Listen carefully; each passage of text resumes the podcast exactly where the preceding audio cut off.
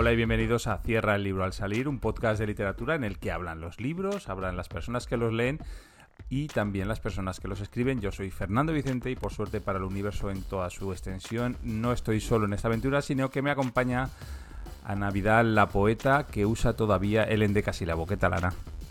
Hola, yo no he escrito nunca un endecasílabo, pero... Espera, espera, yo no he escrito nunca un endeica y no, no, no hemos ¿Cómo se llaman los de 14? Eh, alejandrinos. Ah, eh, ¿Ves? Yo soy, yo soy más de alejandrinos. Sí, a lo mejor, a lo mejor hubiéramos, llegado a alejandrino.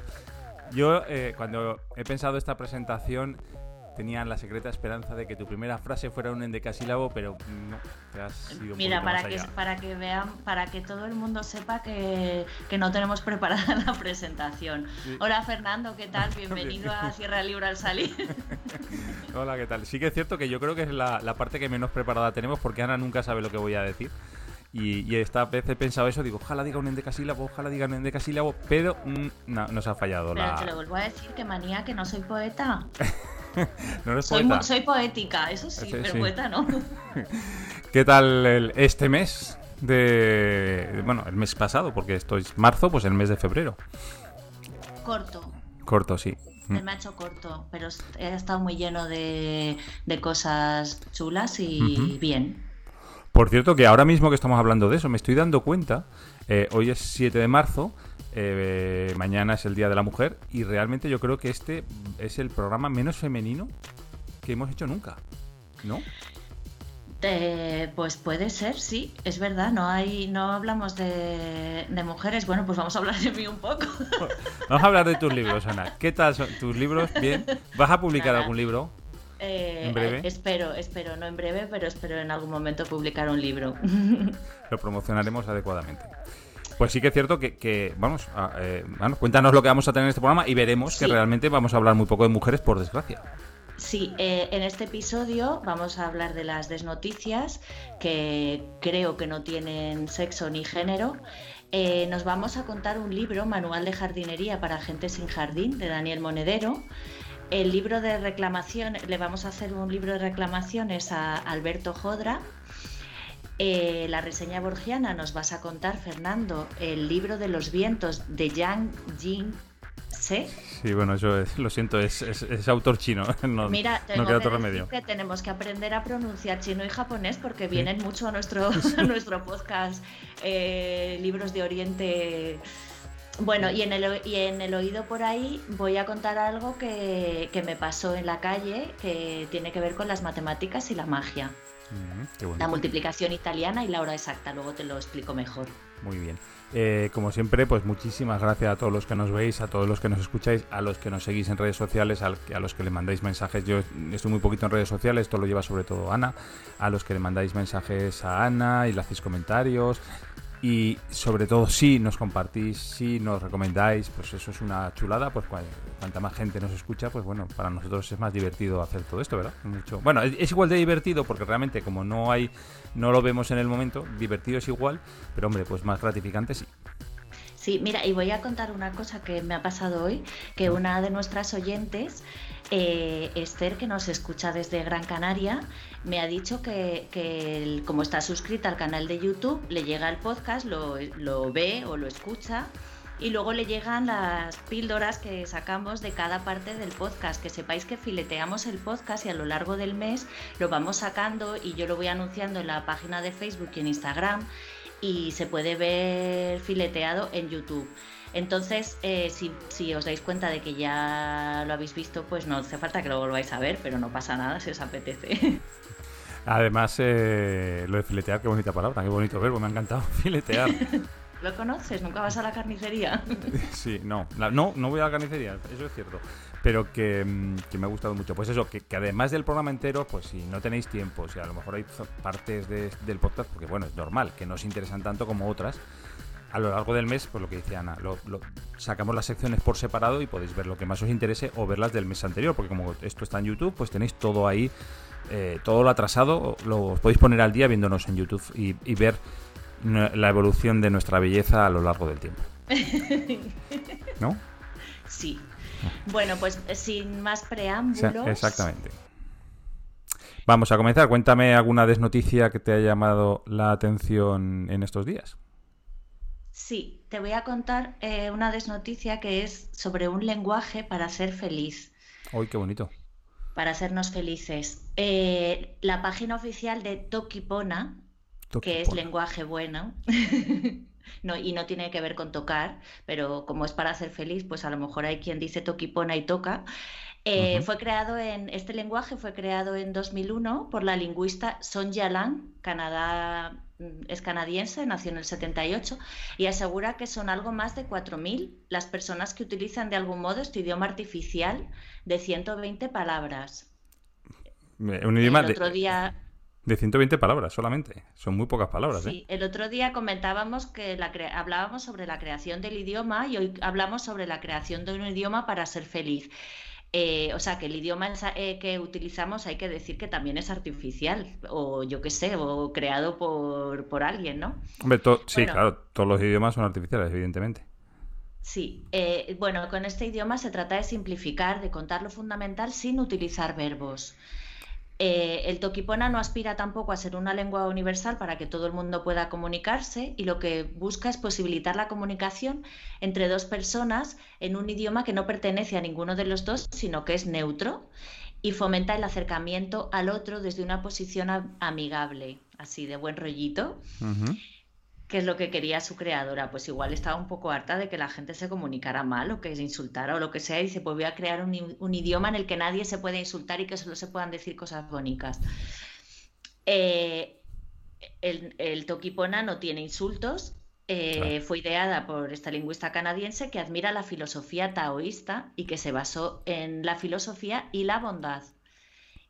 No sé si será un poco Mr. Wonderful el idioma y no tiene insultos porque no concibe esa forma de relacionarse que sí contemplan las lenguas naturales.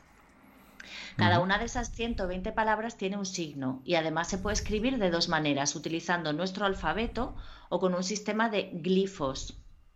Sí, que, sean como emojis, ¿no? O, o algo así. Me imagino. Las letras se pronuncian como nuestro idioma menos la J, que se pronuncia Y. Y bueno, yo espero que luego llenes esto de dibujitos así de... Ah, sí, sí. Para que la gente sepa de lo que hablamos, claro. Sí, yo aquí estoy viendo pues un simbolito que es una A, que es para hacer énfasis, un reptil, cazar. Ah, cazar sí está bien visto, es a lo mejor no es vegana. o a lo mejor habla de otro tipo de caza, no sabemos. Todo abajo, diferente, guardar, comercio, mira, a mí hay palabras que no me parecen tan bonitas.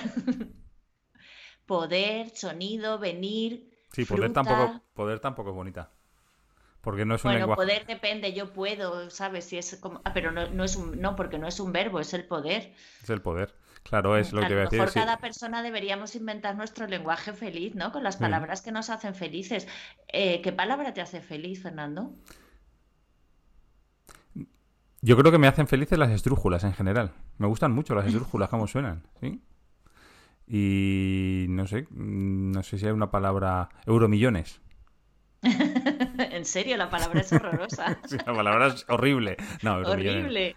Sí, es horrible. Eh, yo, a mí me gusta la palabra, creo que es un poco así básica, pero me gusta cómo suena la palabra cristal. Me parece que suena bastante a, a cristal. A cristal, sí. Sí, es muy onomatopéyica, es verdad. Sí, es cristal, suena a cristal. Sí, es cierto. Eh, bueno, en cuanto a la, la, capacidad de simplificar la vida, eh, como no tiene verbos, nos ayuda a ser un poco más felices porque la mayoría de cosas que nos inquietan y nos alejan de la felicidad ya han pasado o pensamos que pasarán, pero pocas veces están pasando. Es el idioma del aquí y ahora. No, te iba a hacer un comentario. Te iba a hacer un comentario. Que, que... es que esto me recuerda mucho a la neolengua esta de 1984 de George Orwell. O sea, porque se basa también en reducir. ¿Verdad? El, me sonaba algo. reducir el número de palabras. Eh, eh, cuanto, o sea, bueno, quien haya leído 1984 es una novela muy famosa. Eh, para reducir la capacidad de pensamiento y que el pensamiento no se salga de los cánones que marca el partido, que en ese caso mm, gobierna Inglaterra, eh, lo que hacen es cambiar un lenguaje, reducirlo a la mínima expresión ese lenguaje, con lo cual si no eres capaz de pensar, o sea, quiero decir, si no eres capaz de expresarte, no eres capaz de pensar. ¿no? Y, me estaba recordando eso, pero en plan buen rollo, en vez, de, en vez de mal rollo, en plan buen rollito, pues un lenguaje que te limita solo a ser feliz. No puede ser de otra manera. Pues sí. Eh, bueno, en 1984 mm, no son demasiado felices, pero, pero en ese caso era un lenguaje, digamos, más bien para el control. En este caso, para ser feliz. Eh, tiene pocas palabras, pero obviamente se pueden combinar de forma infinita para decir lo que quieras. Por ejemplo, no existe la palabra amigo. La combinación de tres palabras sería persona buena conmigo. Bueno. Hablar en Toki Pona redefine los conceptos y da una nueva forma a los sentimientos. Por ejemplo, preocupación podría ser uso de la imaginación en dirección contraria a la que deseas. Efectivamente. Sí, es verdad, es así. Es verdad que cuando uno está preocupado está utilizando, justo dices, ni no podría estar pasando algo bueno, pues no, yo tengo que pensar todo lo malo cuando tus hijos llegan tarde, aquella vez que se perdió tu hija y imagínate la de cosas que a lo mejor a ti no, pero a, su madre la cantidad de cosas que pasarían por su cabeza, ¿no? Sí, sí, sí, es cierto. Eh, no es lo mismo decir estoy muy preocupada por Juan que estoy usando mi imaginación, inventando todas las cosas terribles que le pueden suceder a Juan. Pobre Juan. o sea que la palabra terrible está, la palabra terrible es una palabra preciosa, voy a decirlo. no sé y si también, no. y también no sé, no sé si es onomatopéyica, pero em, le pega a, al significado que tiene. Sí, el terrible 2020. Es que nunca, nunca le voy a quitar ese. Lo que no sé es eh, hasta finales de año o mediados no pienso ponerle adjetivo al 2021. Sí, vamos mal, ¿eh? Bueno, quién sabe, quién sabe. ¿no? Estás, estás usando tu, tu, imaginación para inventar cosas terribles que le pueden suceder al 2021. Mira, eh, hablando de idioma feliz y de cristal, te voy a invitar a, a que brindemos con cristal por, porque hace poquito que ha sido nuestro cumpleaños y ah, nos hemos podido celebrar juntos y entonces me parece guay como celebrarlo en antena. ¿Tienes vino por ahí? Sí, espera, voy a por mi cristal. Vale. Como imagino que la palabra vino no saldrá, no sé si se ve porque no me veo, eh, como imagino que la palabra vino no saldrá en el, en el toquipona este, esto sería eh, líquido que me hace feliz, por ejemplo. Eso. que nos hace felices en este caso.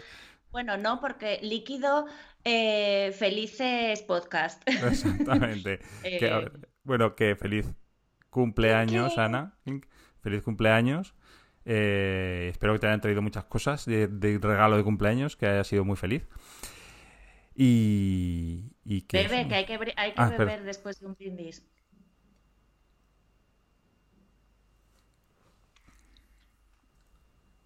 No quiero beber mucho vino porque luego si no empezamos a hablar mucho... Sería gracioso emborracharnos en el podcast, pero... bueno, pues hasta aquí mi noticia. Lo hacemos... Vale, muchas gracias. Lo hacemos eh, para eh, diciembre. ¿eh? Abrimos una botella de champán. A mí el champán me sienta fatal.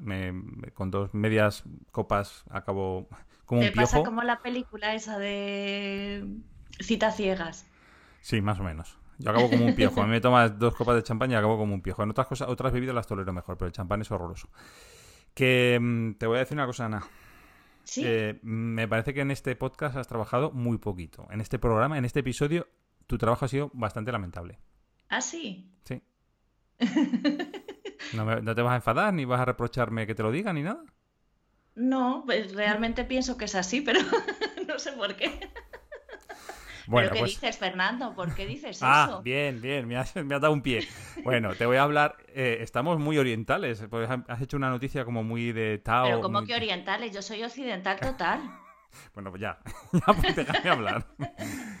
Eh, pues mira, em, hay un señor, eh, creo que es francés, que se inventa una cosa muy bonita que es el aikido verbal. El aikido es una, un arte marcial japonés que se basa sobre todo en la autodefensa, en la no agresión. Es simplemente defenderte de los ataques y, salir eh, lo más indemne posible de los mismos. Vale, pues él, ha inventado una cosa que es el aikido verbal, que es cómo defenderte de eh, los ataques, sobre todo verbales, que ocurren en las situaciones muy tensas.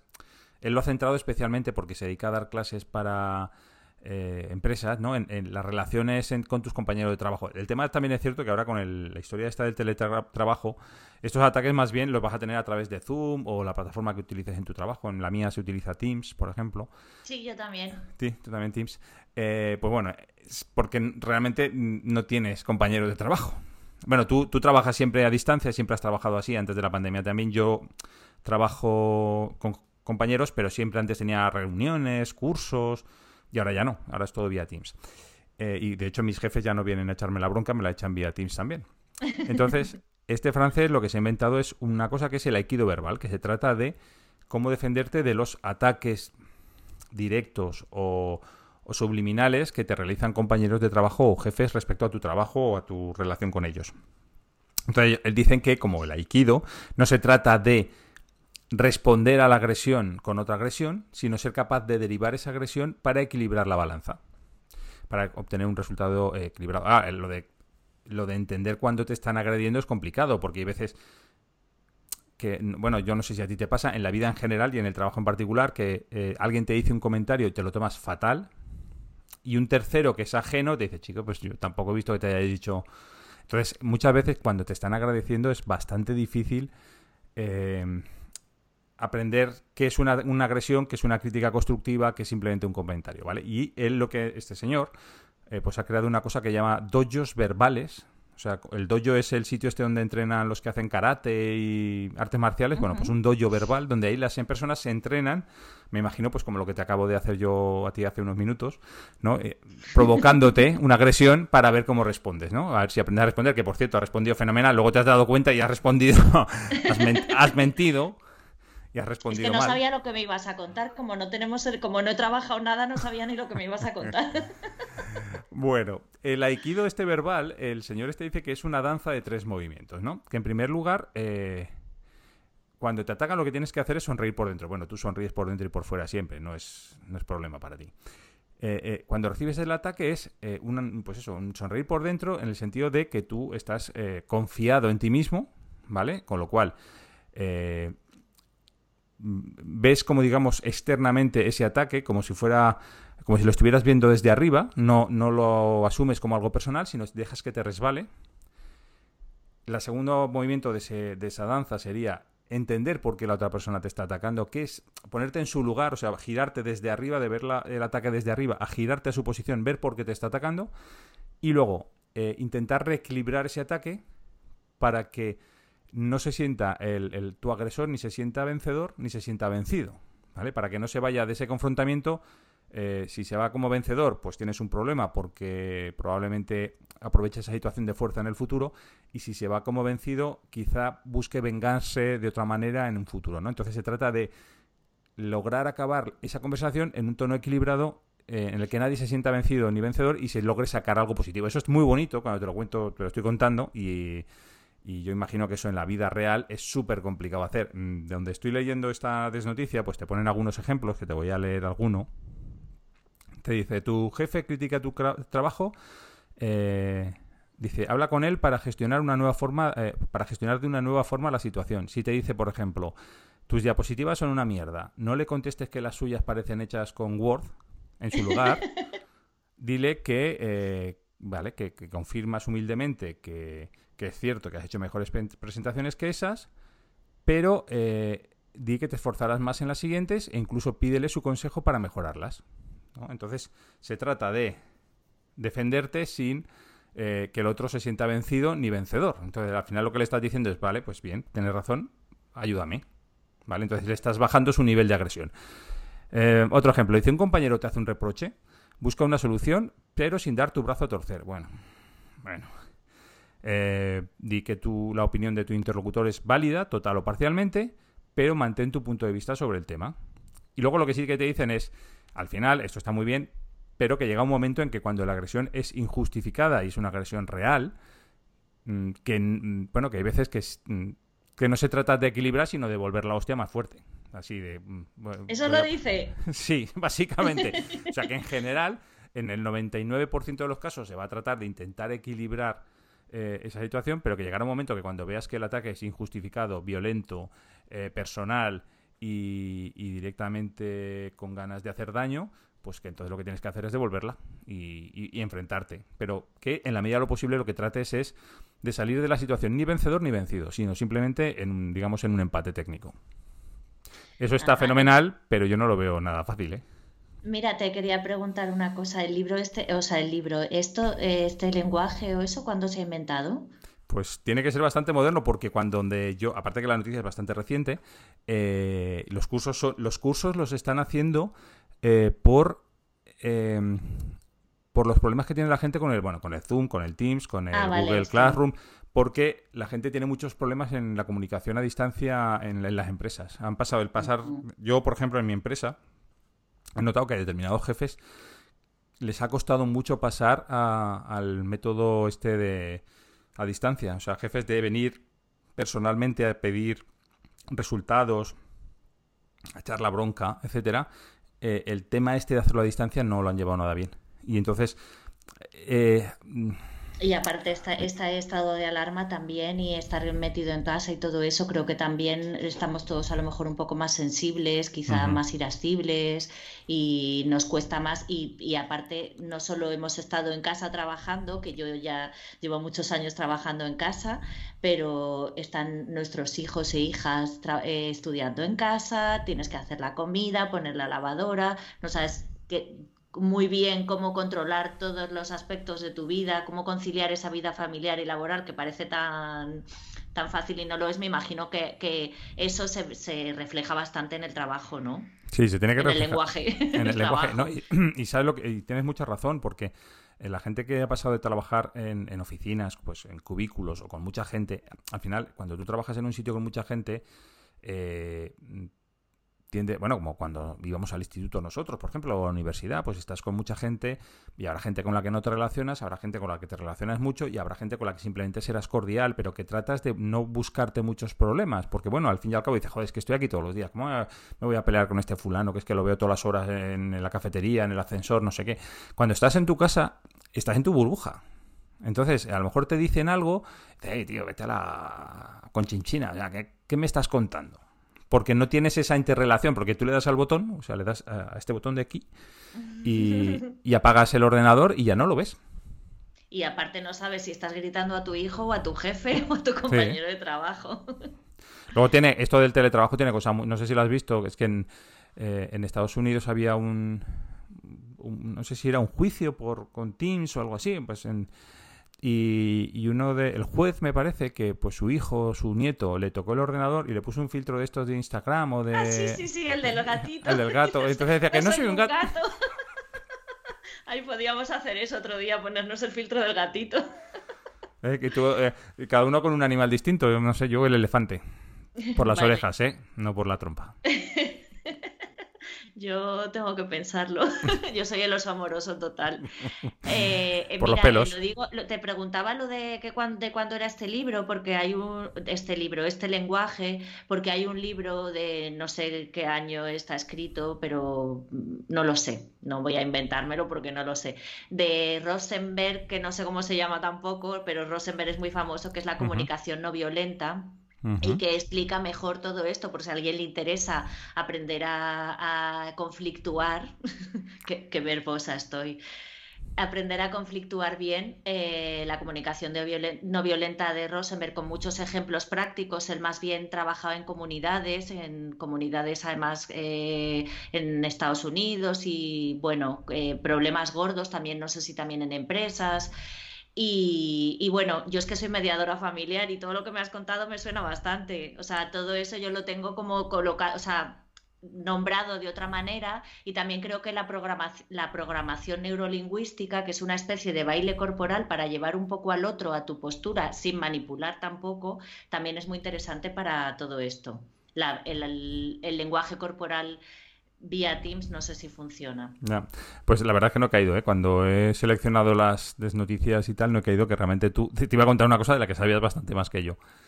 ah, bueno, pero no pasa nada porque no sabía que se había hecho especial para, para el trabajo virtual. Fernando, ¿nos contamos un libro? A ver, ¿qué hemos leído? Venga, Ana, sorpréndeme. No me vas a sorprender porque lo he leído, pero vamos, sorpréndeme. Pues mira, te lo voy a enseñar.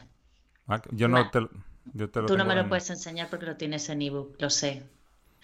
Eh, Manual de jardinería para gente sin jardín de Daniel Monedero. Eh, bueno, me gustaría decir que es el primer libro primer libro de cuentos para personas adultas de Daniel Monedero, porque antes de este libro había escrito libros ilustrados y, bueno, escrito, ¿no? La parte de, la parte de texto, y, libros para infantil y literatura infantil y juvenil, y este fue, ha sido su primer libro para adultos. Acaba de publicar otro que se llama Volar a casa con la editorial Páginas de Espuma, pero vamos a hablar del primero para ir en orden.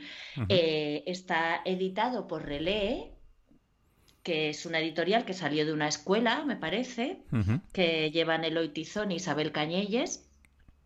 Y bueno, Daniel Monedero nació en Valladolid en 1977, como digo, es guionista también y escritor y vive en Madrid. Además de eso, tiene dos manos. Y yo no sé si podría decir que tiene, que tiene luces en la punta de los dedos, pero eso ya lo, lo diré otro día. Con una mano ha escrito numerosos álbumes ilustrados y novelas dirigidas al público infantil y juvenil, que han sido editados en varios países. Y con la otra mano ha escrito algunas de las series de televisión de mayor audiencia de España, como la ya mítica sitcom Siete Vidas. También imparte talleres de guion y narrativa y ha colaborado con instituciones culturales, por ejemplo, el Instituto Cervantes, así conocido, las otras no me suenan tanto, y tiene un hijo al que le gusta mirar trenes, un ukelele que no sabe tocar y ganas de irse a Nueva York. Y como digo, Manual de Jardinería para Gente sin Jardín es su primer libro de cuentos para el público adulto, pero no el último, obviamente, porque ya tiene el segundo eh, publicado. Eh, he de decir que yo tengo una guitarra que no sé tocar también, ¿eh? Igual estoy en camino de convertirme en un Daniel Monedero. Ajá, y, tienes dos manos también. Sí, pero las uso poco. Eh, he de decir una cosa, y es que tú estás en la versión en papel del libro y has podido leer esta biografía y, todo lo que estabas contando, por ejemplo, lo de Siete Vidas, a mí no me sonaba de nada y estaba mirándolo y es que en la edición en, libro electrónico no existe esa biografía, con lo cual no podido saber todo ah. eso. Pues vaya. Eh, el libro está prologado por Matías Candeira, que fue mi profesor en un taller de, escritura creativa de, la Escuela de Escritores. ¿Y aprendiste mucho? Pues eh, yo creo que aprendí algo, sí. Que, o sea, que fue como un salto porque también fue mm, uno de los primeros talleres que hice y era un taller de tres meses. Había que escribir bastante, bastante y las correcciones siempre ayudan mucho. Sí. Seguro que alguien te dijo que habías mejorado mucho tu forma de escribir. Eh, yo de decir respecto a este libro, es un libro, como dices tú, de cuentos para adultos, y déjame que simplemente diga una cosa, y es, eh, tiene un cuento central, que es el manual de jardinería, me parece que no es manual de jardinería para gente sin jardín, es simplemente manual de jardinería, que es un cuento central del libro y que yo creo que es el más largo, estoy mirando un poquito por encima, pero me parece que sí que es el más largo de todos, sí, es el más largo de todos con diferencia. Y, eh, pero sin embargo, empieza con un cuento que es que es un poco la bomba. O sea, eh, eh, em, empieza en un nivel tan alto ese, este libro. O sea, el primer cuento es tan espectacular sí. que, que, que, no es que los demás desmerezcan, que ni mucho menos, que no, no quiero decir eso, pero que, que mm, es como eh, en los conciertos, ¿no? Cuando íbamos a los conciertos, sobre todo en grandes estadios, que la primera canción era como un despliegue de focos y de pirotecnia y de ruido y tal, pues pasa un poquito con el primer cuento que es espectacular, o sea, es impresionante, que se titula Universos Paralelos. Sí, mira, te quiero contar una cosa. Este, yo cuando este libro lo compré en Madrid en una presentación que hizo Daniel Monedero en el bar Vergüenza Ajena. Y, leyó este relato y otro de y el de y creo que el diario de una mujer reunida que es el segundo cuento y este relato claro me pareció una maravilla. Eh, luego leímos este libro en el club de lectura que tengo que, vamos en el que estoy no es mío. Yo llegué de hecho creo que la última o la penúltima. Y cuando hablamos de este libro las, las mujeres del club de lectura somos todas mujer todo mujeres eh, dijeron que nunca habían subrayado tanto un libro, porque es un libro que está lleno de hallazgos poéticos, es muy poético, me encantaría leer un libro, y creo que eso se lo escuché decir el otro día en una entrevista a Daniel Monedero, que si escribiera un libro de poesía, ¿cómo sería? Y dijo, creo que este, estos son mis libros de poesía, ¿no? Si, si escribiera un libro de poesía sería algo muy parecido a esto, ¿no? Y hubo una cosa muy bonita en el taller que, eh, sobre este cuento, que todas repetimos en alto, todas nos habíamos aprendido, o sea, de repente, y esa frase que dice, y, y casi la dijimos a la vez, nunca creí que dirías algo así y menos con un calcetín azul en la mano. Esa frase se nos quedó completamente grabada a todas y creo que es algo como ese tipo de hallazgos poéticos que tiene Daniel Monedero y que hace que, los cuentos tengan como fogonazos de luz o brillo, purpurina no me gusta decirlo porque últimamente la palabra purpurina ha perdido mucho, pero... Y no es purpurina, es algo real.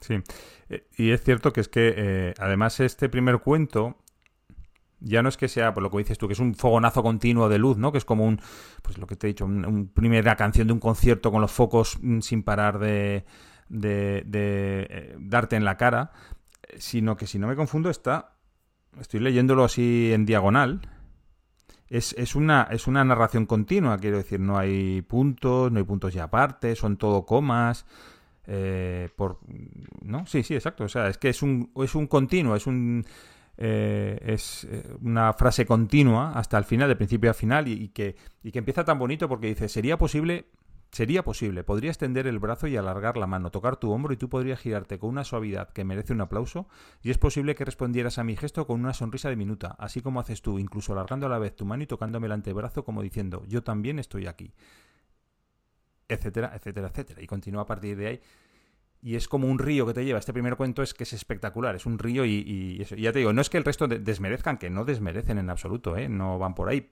Lo que pasa es que empiezas tan arriba, ¿verdad? Que, que sí. Y te vienes tan arriba con el cuento. Lo bueno que tienen los cuentos es que lees este cuento, dejas el libro, lo, retomas mañana, saltas no necesariamente al siguiente, a cualquier otro. Entonces, e, esa es la parte bonita de los cuentos, ¿no? que no tienes por qué leer todo el libro seguido. Sí, yo te, voy a decir que me gusta eh, leer cuentos en alto y grabarme y este cuento lo he mandado muchas veces como de mira qué cuentazo, ¿no? Y, me parece tan maravilloso. Lo, voy a, lo voy a grabar un día y lo voy a subir a YouTube yo por mi cuenta o algo. Ah, pídele permiso, pídele permiso a Daniel. si me deja Daniel, claro. Y luego, lo pues, leí en la radio también cuando estaba en el programa de radio antes, en el anterior, o sea que y luego tiene un, pues, eh, un, bueno, un montón de cuentos, vamos a ver ahí. Yo no sé si la versión, en la versión papel, a ver, aquí hay 1, 2, 3, 4, 5, 6, 7, 8, 9, 10 también, vale. La versión en ebook tiene exactamente los mismos. Em, y como he dicho antes, hay uno que es eh, Manual de Jardinería, que es el cuento central, que es un cuento bastante largo. Esto ya no te voy a decir que es una mini novela, pero es un cuento larguísimo, ¿no? Sobre tiene dos partes también. Mm sobre un eh, afroamericano, no me gusta nada esa palabra. un afro... Eh, sí, eh, bueno, sí. Sí. Espera, que, que, al principio del cuento lo, lo, dice y así queda mejor.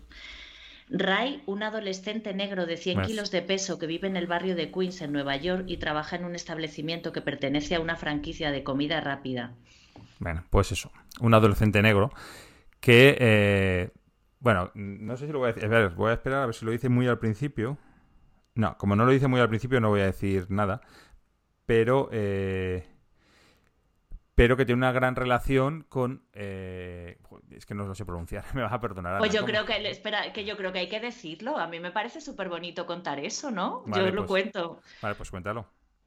Eh, él va a devolver eh, el manual de jardinería que su madre ha cogido de la biblioteca y dice, ¿para qué mi madre ha cogido un manual de jardinería si no tenemos jardín? Y cuando lo va a devolver a una biblioteca, no me, eh, no me, acuerdo exactamente por qué razón, da con un libro de Vislava Zimborska y lee uno de sus poemas. y espérate, porque es que tengo aquí libros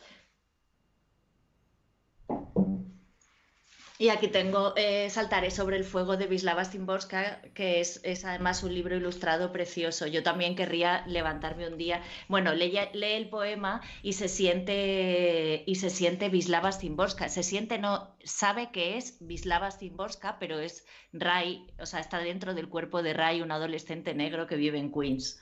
Sí. Es un cuento también muy chulo y además que que aparte, bueno, de todo lo que cuenta y tal, que, es una cosa que, yo creo que a ti te ha pasado y a mí, yo creo que nos ha pasado a todos los que nos gusta leer y nos gusta escribir, nos pasa es que muchas veces dices, ostras, soy yo. O sea, esto, esto que está contando, eh, que esto lo he escrito yo, que no lo ha escrito.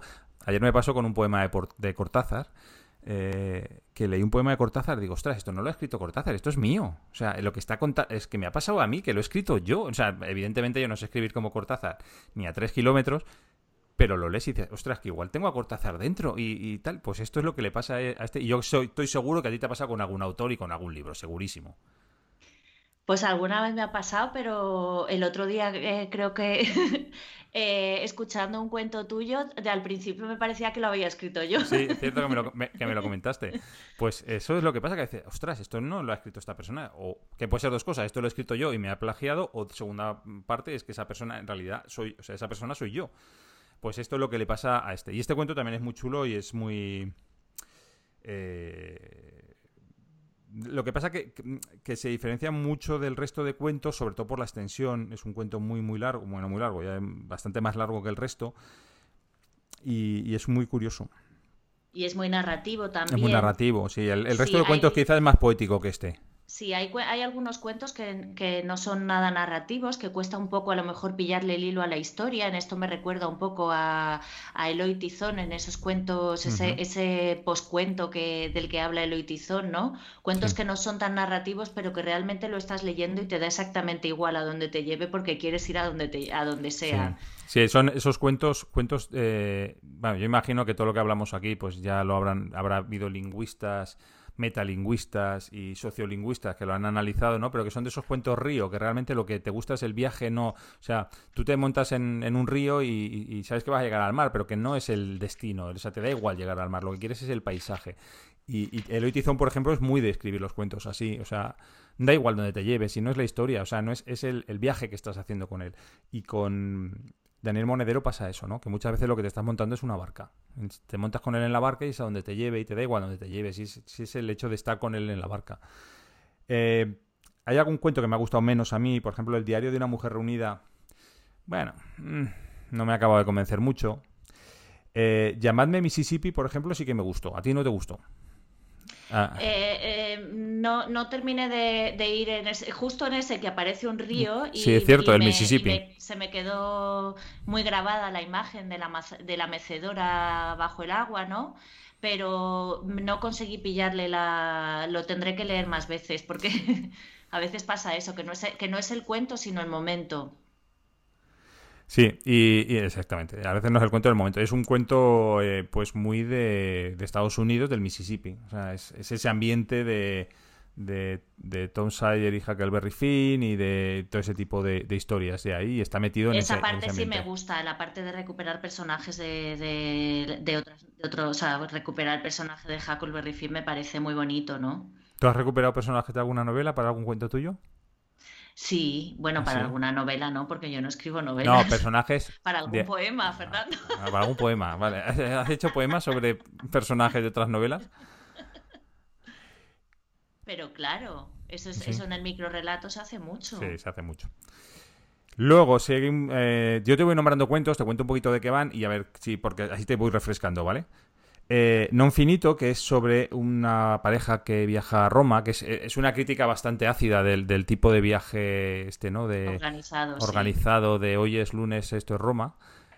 Eh, que está bastante bien, porque a mí, eh, yo sí me siento muy identificado con el protagonista de, este cuento, ¿no? Que, que, está ahí y que todo el mundo es feliz en ese viaje y él dice, joder, pues si esto es, no, no es una mierda, pero vamos, que no sé por qué la gente es tan feliz y tiene tan buen rollo y si no se conocen de nada y parecen que son amigos de la infancia y dices, pero si no, si esto es un poco absurdo todo, ¿no? Eso a mí me ha pasado en algún viaje, ¿eh? no sé si a ti te... En estos viajes organizados pasa mucho. Que se hacen amistades y, y que parece que son súper amigos y dices, pero que te acabo de conocer en el avión. Ya, yo no he ido a muchos viajes organizados. A mí lo que me, fíjate que, nos hemos fijado en cosas diferentes del cuento. A mí lo que me llama la atención es el tema de desaparecer en las fotos, porque cuando también en el club de lectura estuvimos hablando bastante de este tema, de mirar las fotos del pasado y tal, pero yo me acuerdo de, de una relación, voy a contar algo personal aquí. Eh, Eh, en una relación en la que me di cuenta cuando la no, yo no sabía que la relación se estaba terminando, pero sí me di cuenta de que yo ya no salía en las fotos, que las fotos que, hacía esa persona ya no eran de mí. y salía en una o dos fotos y antes salía en el 80% o en el 90%. Y, me, y ahí me di cuenta de que algo no estaba funcionando y no tardó mucho de ahí a, que se terminara la, relación de lo de dejar de salir en las fotos. Sí, es cierto. Pues mira, yo eso no me... Sí que es cierto que me acuerdo de, la, pues de esa parte. Me acuerdo de eso, pero me tendría que fijar a ver si saco la foto. Yo creo que cada día salgo menos, ¿eh? El siguiente cuento... Eh que tengo que ir pasando. Tú lo tienes más fácil porque tienes un libro en papel, yo lo tengo que hacer. Antología de poesía universal. Universal.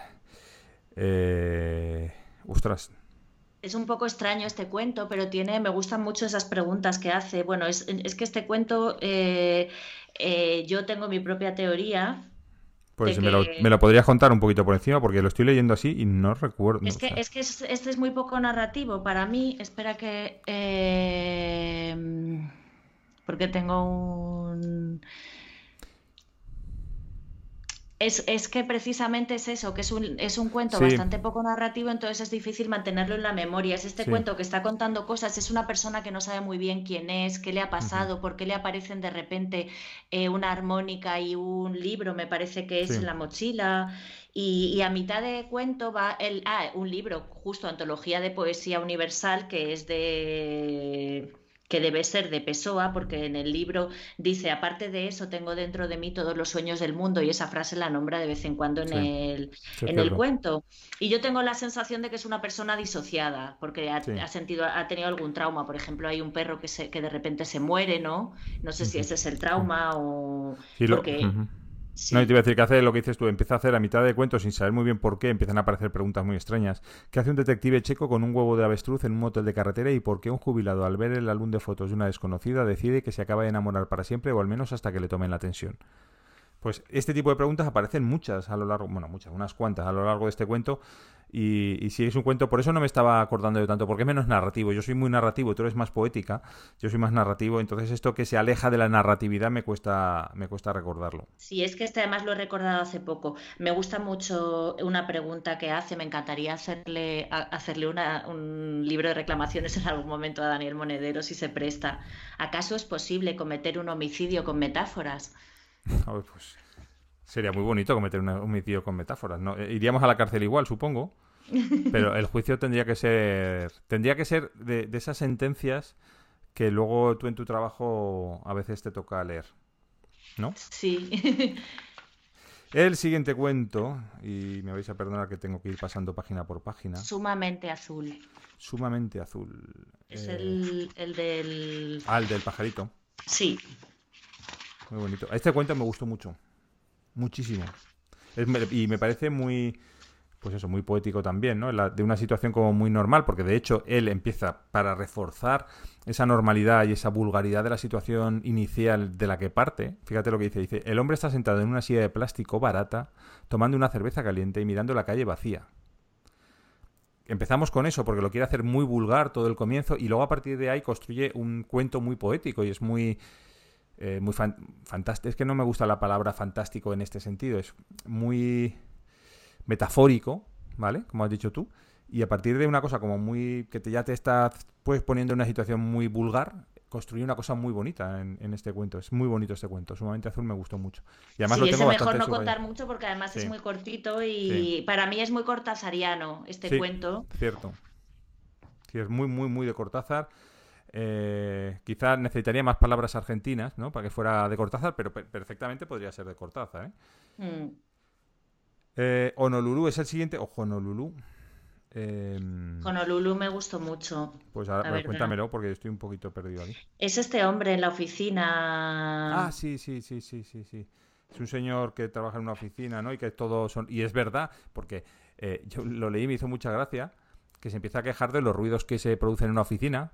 Y es cierto, o sea, eh, pasas tantas horas allí que empiezas a identificar todos los ruidos de la oficina. Pues el ruido de tu compañero de al lado de cuando se gira en la silla y, se te empiezan a un poquito a clavar en el cerebro. y hay veces que si estás muy cabreado dices, ¡para! ¡Para un poco! ¡Estate quieto! Sí, es cierto. A mí este me, recordó un poquito en algunas cosas a, enero, a nuestra novela preferida. Cierto. Eh, y, por ejemplo, la, americana colgada en el perchero, la vida que, cobra, los bocadillos envueltos en esquelas, ah. eh, las persianas, la floristería. Sí. Las persianas que son como un ojo, ¿no? Eh, no sé si aquí habla de eso, pero Yo es que en este cuento también he tenido alguna cosa subrayada. Mm. Yo era un hombre que aceptaba que le lanzaran un pájaro muerto a la cabeza. Hay muchos pájaros en los cuentos de Monedero. ¿Te acuerdas cuando, cuando hablamos de pájaros de América, de sí. Moore, que, que hablábamos de las personas que eran como especies de pájaros o algo así? En el caso de Monedero, más bien es que aparecen muchos pájaros. De hecho, el siguiente, el siguiente libro, el de Volar a casa, eh, también hay, bueno, en la portada salen muchos pájaros. Es un elemento que debe estar muy presente en su vida por alguna razón. Mira, ya, le quiero preguntar varias cosas. Yo subrayé una cosa y eh, la subrayé porque la viví de una manera parecida con otra persona que dice... Unos meses antes de su fallecimiento, mi padre comenzó a hablar de modo incomprensible y en zigzag, dando unos volantazos prodigiosos a, sus discursos. Me hablaba de, unos húngaros que había conocido en su juventud y que vivían en un apartamento con un oso y un saxofón y de un amigo que había perdido un sombrero a los 20 años y lo volvió a encontrar a los 75, exactamente el mismo día que murió. La doctora que le examinó dijo, o su padre es poeta o es víctima de una enfermedad mental. Esto mm, me gustó mucho, ese trocito. ¿Tú eres poeta o tienes una enfermedad mental, Ana? yo, yo, yo las dos cosas. un trastorno, un trastorno me parece más así, una enfermedad, aunque yo creo que los trastornos son como caminos de enfermedad, pero, pero creo que más bien un trastorno. Eh, luego tenemos Último verano en Seattle. Último verano en Seattle cuando lo leí, bueno, es un es un libro sobre la juventud, la juventud, sí, un, libro, perdón, un cuento, un cuento sobre la juventud, la adolescencia, bueno, fin y adolescencia, ¿no? Justo cuando se acaba la adolescencia ya te toca ser adulto y adulta. Em, mira, por a mí me recordó un poquito a... No sé si te recuerdas tú, Historias del Cronen. Bueno, para que historia eh, no lo he leído. No historia, bueno, pues Historia del Cronen, lo que para que Historia pero, del Pero vamos, sí, sí sé a qué te refieres. Tiene un rollo como muy de drogas por medio y tal, que aquí no aparecen, no, no sale ese tema. Eh, pero un poquito eso, ¿no? El de una pandilla, el, como cuando llega una persona de fuera a la pandilla, eso es muy...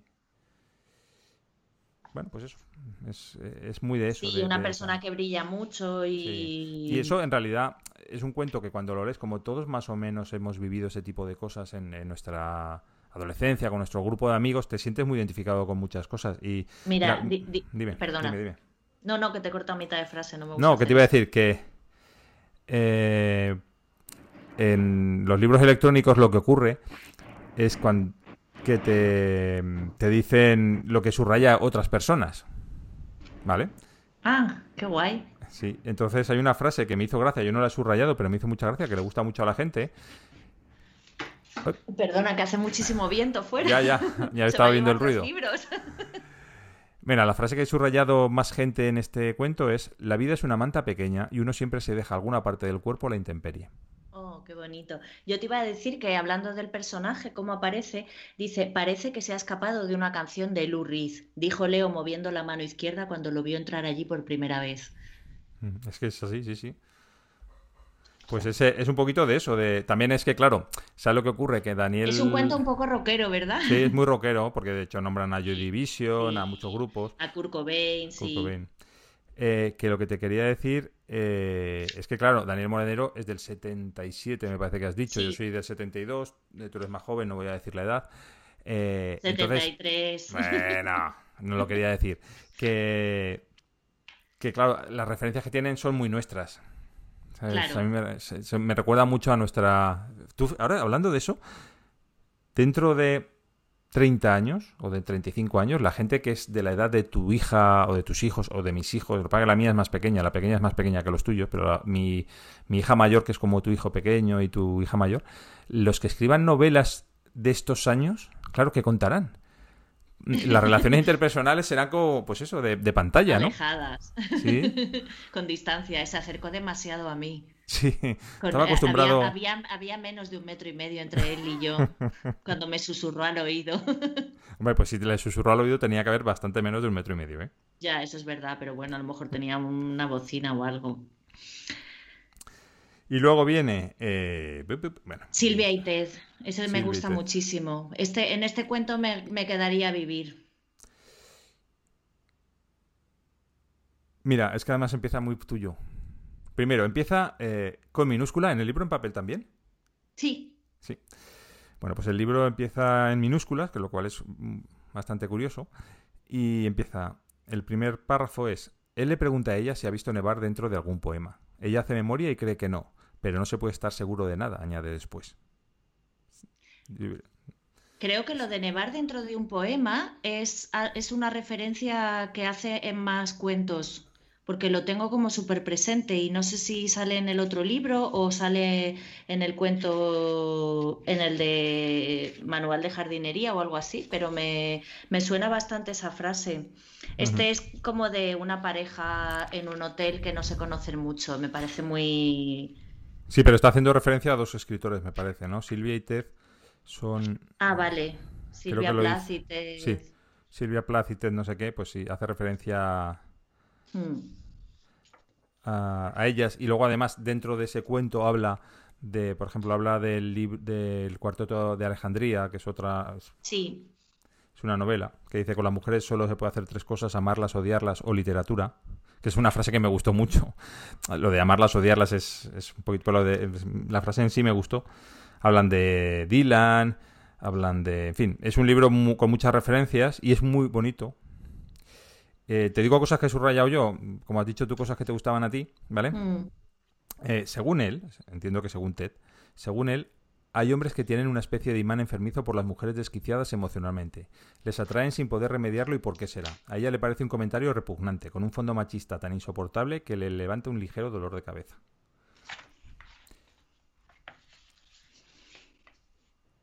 Y creo que es el último cuento, ¿no? Sí. En fin, ¿te lo leerías otra vez? ¿El que este cuento? ¿O el libro entero? Bueno, eh, yo me lo he leído dos veces. Yo solo una, ¿eh? porque me lo leí hace cinco años y para hablar de él he tenido que, releérmelo porque me encantaría. O sea, el primer cuento, el de Universos Paralelos y también el de Manual de Jardinería eh, y este también, Silvia y Ted, los tenía bastante, bastante recientes todavía. O, pero... Yo, yo, a ver, yo lo leí como hace un mes y ya bueno, ya he visto que he tenido que ir pasando páginas para centrarme un poquito de qué iba cada cuento porque a mí me ha costado un poquito más, tengo mala memoria. Em, a mí me parece un libro súper recomendable. Yo no sé cómo será el segundo libro, porque Volver a casa es cuento es una novela.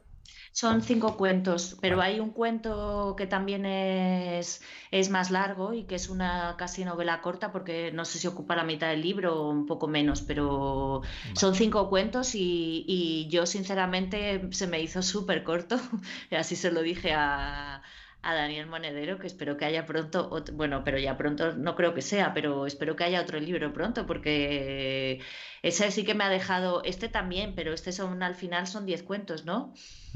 y, creo que es un poco más narrativo, hay un cuento muy poético y también, y, y, bueno, no sé, creo que merece la pena muchísimo leerse Volar a casa también. Este, este es que creo que hay que leer los dos y a lo mejor dejar un espacio entre uno y otro, ¿no? Por mm. salvo que te quedes como eso muy muy con ganas de más que te que pasa pasa cuando me parece un autor muy brillante sinceramente o sea como de, estas personas que brillan en su generación lo dice Matías Candeira también eh, uno de estos escritores de los que sientes por los que sientes muchísima envidia mm, cierto Sí, sí, sí. Yo hay muchas frases de las que escribe y cómo las escribe y qué es lo que cuenta que, que me pasó también un poquito el otro día, el, otro día, el mes pasado, con Nacho Abad, eh, con la forma de escribir que tiene Nacho Abad, me pasó también, ¿no? El, decir, está contando cosas que contaría yo y las cuenta bastante mejor, evidentemente, que las contaría yo. Y, me, y, está contándolas como me gustaría saber contarlas a mí. Y yo no sé hacerlo, ¿sabes? Y con él, con tanto con Nacho Abad como con Daniel Monedero me ha pasado. Sí, me gustaría, me gustaría ser así de brillante también. A mí me gusta esta frase. Voy a leer solo esta frase porque ya me parece que está bien. Ella parece que ha perdido algunos barcos a lo largo de su vida y dos o tres pares de guantes, piensa él. Él recuerda, recuerda frases de libros y ella de canciones, y los dos creen que todas esas frases los van a proteger de algo, pero es mentira, claro, y en el fondo saben que están equivocados por pensar eso, aunque tampoco pueden evitar hacerlo.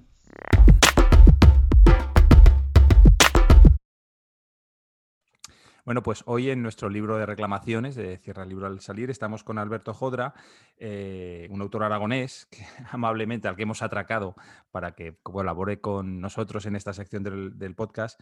Alberto, voy a, eh, voy a leer una pequeña reseña biográfica suya. Nació en 1971 en Zaragoza y eh, trabaja como jefe de operaciones para médicos, de Médicos Sin Fronteras en prácticamente todo el mundo, porque estoy viendo, Alberto, que es que mm, has estado en prácticamente todos los continentes trabajando para ellos, ¿no?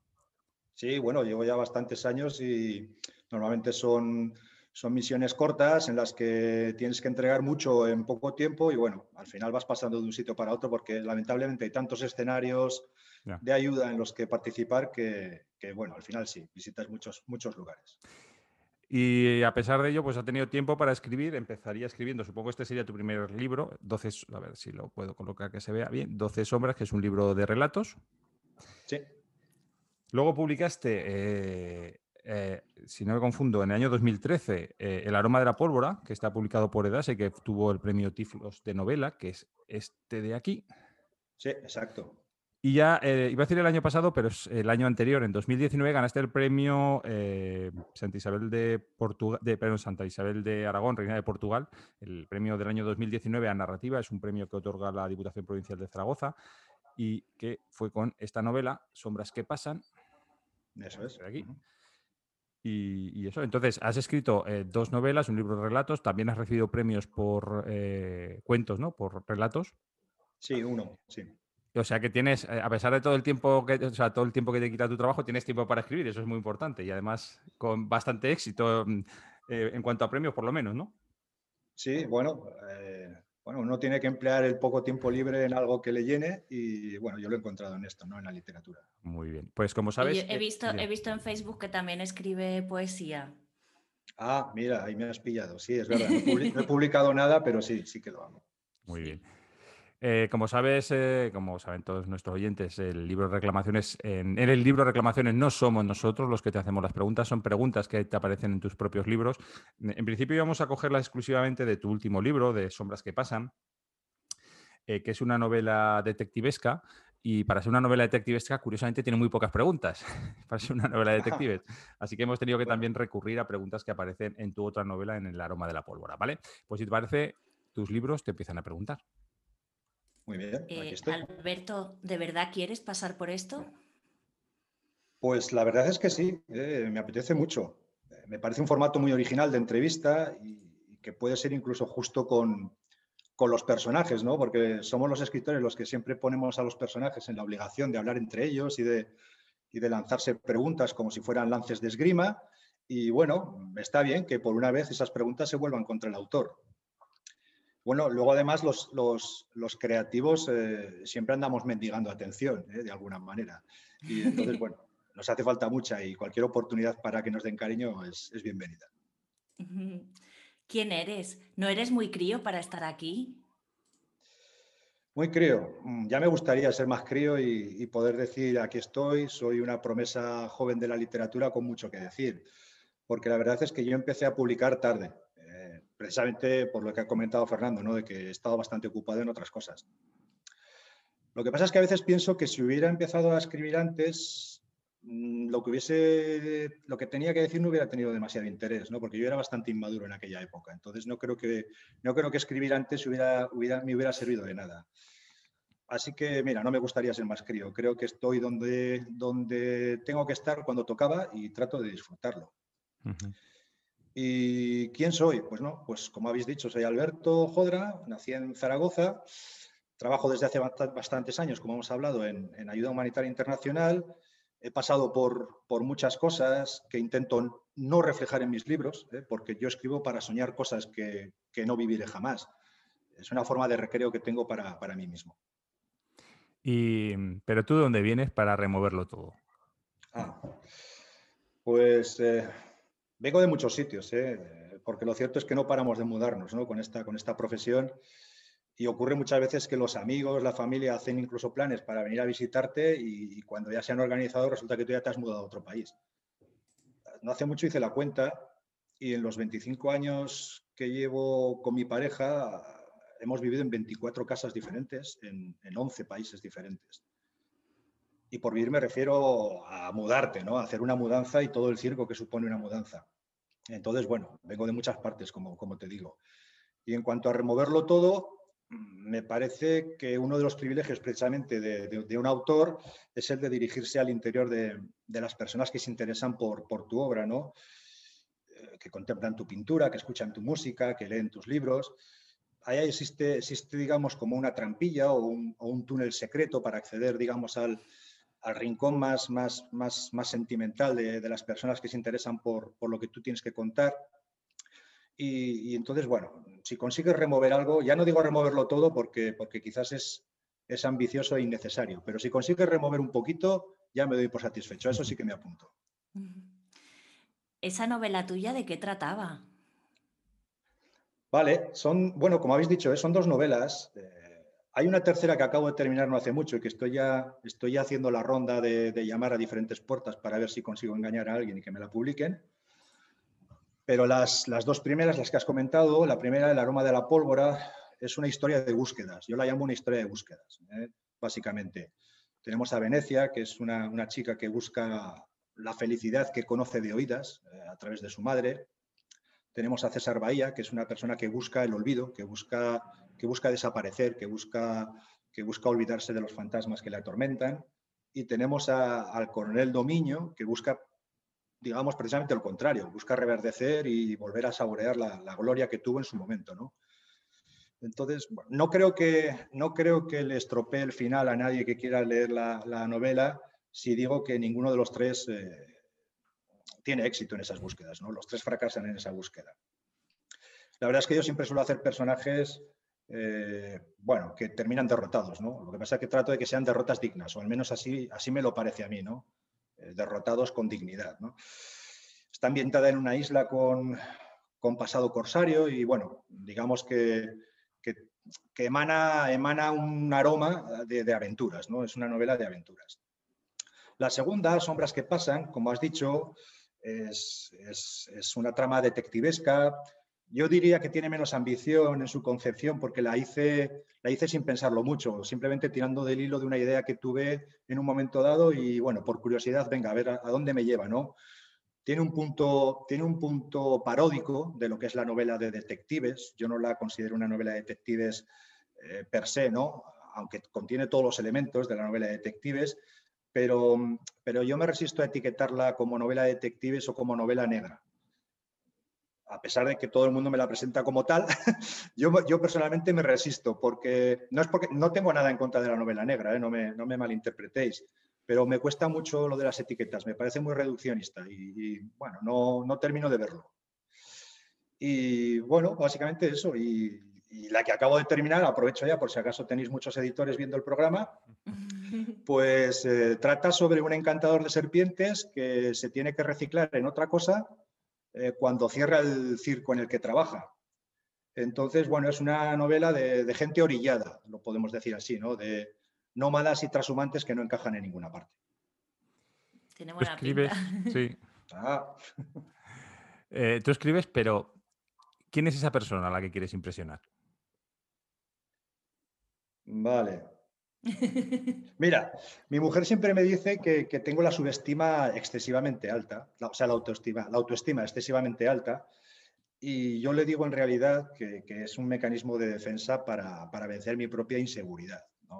Entonces, ahí en esa encrucijada eh, hay una tentación bastante grande de tratar de impresionar como forma de, obtener cariño, ¿no? como hablábamos un poco al principio de la entrevista. ¿no? Pero pero soy selectivo, ¿eh? yo diría que soy muy selectivo a la hora de, decidir a quién quiero impresionar. No, no, soy de estas personas que trata de impresionar a todo el mundo o a mucha gente. yo me centro sobre todo en las personas que, a mí me han despertado interés, ¿eh? a, las personas que, a las personas que quiero, es, es aquellos que quiero, que quiero impresionar, eh, las personas que me gustan y que me parecen interesantes. Ahí es donde doy o trato de dar lo mejor de mí para que, para que piensen que soy algo más de lo que parezco ser, ¿eh? digamos. ¿No tiene usted una llave? ¿No tiene usted una llave? Bueno, tengo muchas llaves. ¿eh? ¿eh? Después de vivir en 24 casas, ya te puedes imaginar. Eh, no paran de aparecer llaves por todas partes, de mudanza en mudanza, que finalmente no sabes nunca muy bien para qué son y que ya no sirven para nada. Eh, pero bueno, mm, si hay una llave que sí que tengo y que, y que, te sirve allí donde vas y estés haciendo lo que estés haciendo, es la, la llave de la ilusión, podemos decir. Ponerle ilusión a las cosas eh, escojas lo que escojas, eh, perseverar en ello, no dejarse arrastrar por, el desánimo, por la desilusión, por la frustración. Esa es la llave que yo creo que sirve para abrir, para abrir todas las puertas. ¿Cree que hoy puede explicarme lo que pasó? Pues lo voy a intentar. Mm, pues lo que pasó, bueno, lo que pasó está precisamente ligado a, lo que acabo de hablar, que me dejé llevar en un momento dado, me dejé contaminar por la frustración. ¿eh? Y escribir llegó, dejó incluso de ser un placer en algún momento dado. Me cambió incluso el carácter y, fue por la frustración. ¿no? Yo, como has dicho antes, Fernando, eh, yo publiqué El aroma de la pólvora en 2013, pero la terminé en 2008. Estuve llamando a muchísimas puertas sin que diera ningún resultado. Y Sombras que pasan la terminé en 2014 y se ha publicado finalmente en 2019.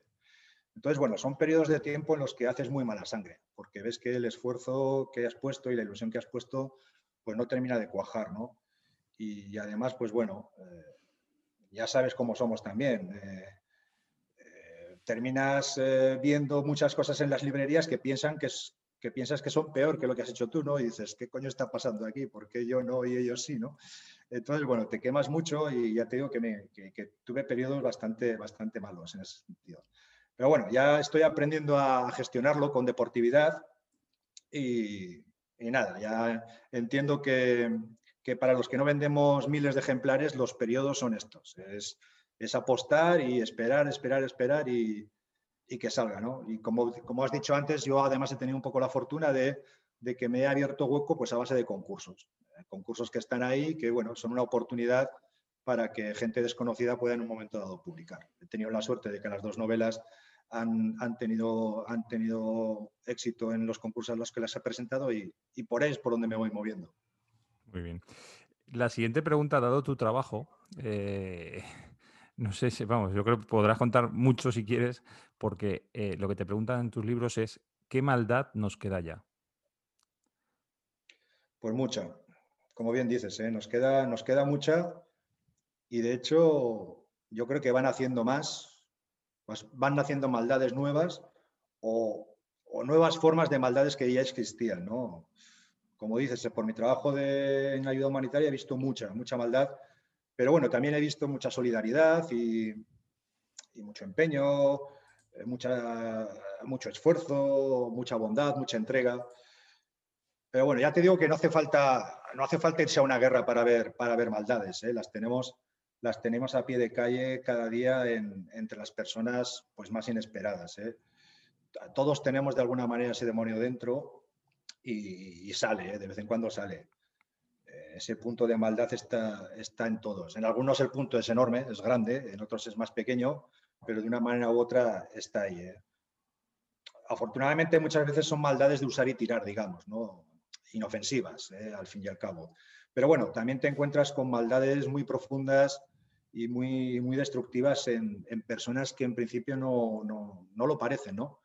Entonces, bueno, básicamente yo creo que consiste en estar alerta, tanto para, para controlar las maldades propias, ¿eh? como para reconocer y evitar las maldades, las maldades ajenas.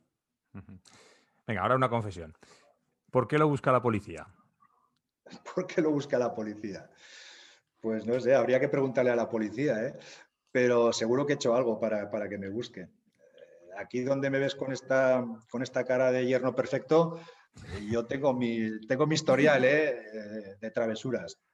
Entonces, seguro que algo he hecho para que me busque la policía.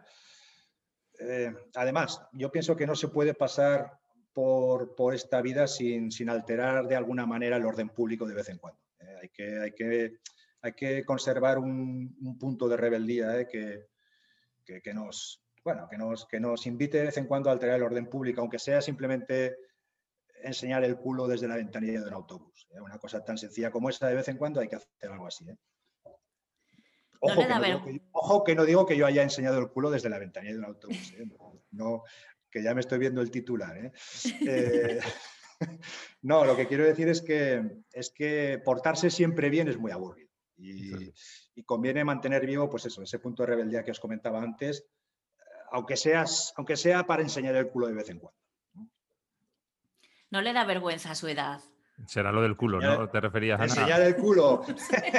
Un poco sí, porque ya no lo tengo tan bonito como antes. Eh, bueno, la vergüenza. La vergüenza es un arma de doble filo. ¿eh? Esto hay que saberlo y hay que, y hay que, hay que usarlo por el filo que conviene en cada momento. Por una parte, yo pienso que la vergüenza nos paraliza, nos paraliza en ocasiones en las que precisamente lo que conviene es, es, es lanzarse y tirarse al agua, ¿no? Y, también, eh, bueno, y se pierden muchas oportunidades precisamente por eso, ¿no? Por vergüenza, ¿no? Y te das cuenta después y dices, ostras, este tren se me ha escapado y fue por vergüenza, ¿no? Pero por otra parte también yo creo que es una coraza, es una coraza que nos protege, nos protege de muchas veces de hacer el ridículo, pero el ridículo del malo, del que, del que te hace perder el respeto por ti mismo. Entonces, eh, hay, que, hay que jugar con estos dos filos de la, de la vergüenza y, y bueno, de hecho yo creo que, que, que, una de las cosas más difíciles y sabias de la vida es, es reconocer cuándo hay que tener vergüenza y cuándo no hay que tenerlo. Uh -huh.